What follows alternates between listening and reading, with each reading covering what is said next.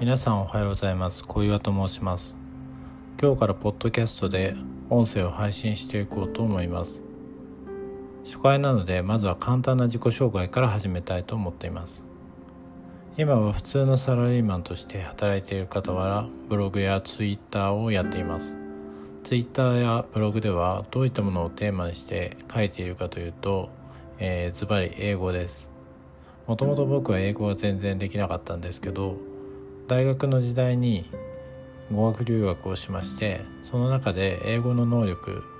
もともと400点 TOEIC400 点ぐらいだったんですがそれを800点ぐらいまで上げることができました。でそれについてツイッターで上げたところだんだんとその英語に関係する人たちとのつながりやまあもちろんその普通のツイートもやっているのでその普通のツイートに関して書いてそこでつながった人もいるんですけども、えー、そういった人たちの中でだんだんと英語のツイートというところのを強化していきたいなというふうに思うようになりました。で今回はその流れもあって少し英語での音声配信にもトライしてみようかなというふうに思ったので、えー、今こうやってラジオを始めています。でもう少し話すと今回英語に関するラジオを始めようと思ったのは、えー、英語を勉強している人であれば皆さんあの理解できるかと思うんですけども文字でアウトプットをする。というところが、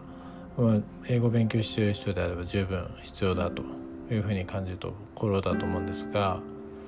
あとはあの音声でのアウトプットっていうのも結構重要なんですね。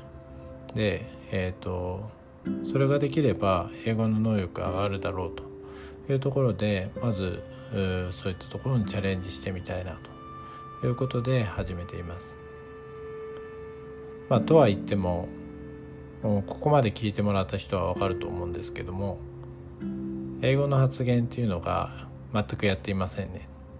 で、えーと、これについてはもちろんこのポッドキャストラジオの中で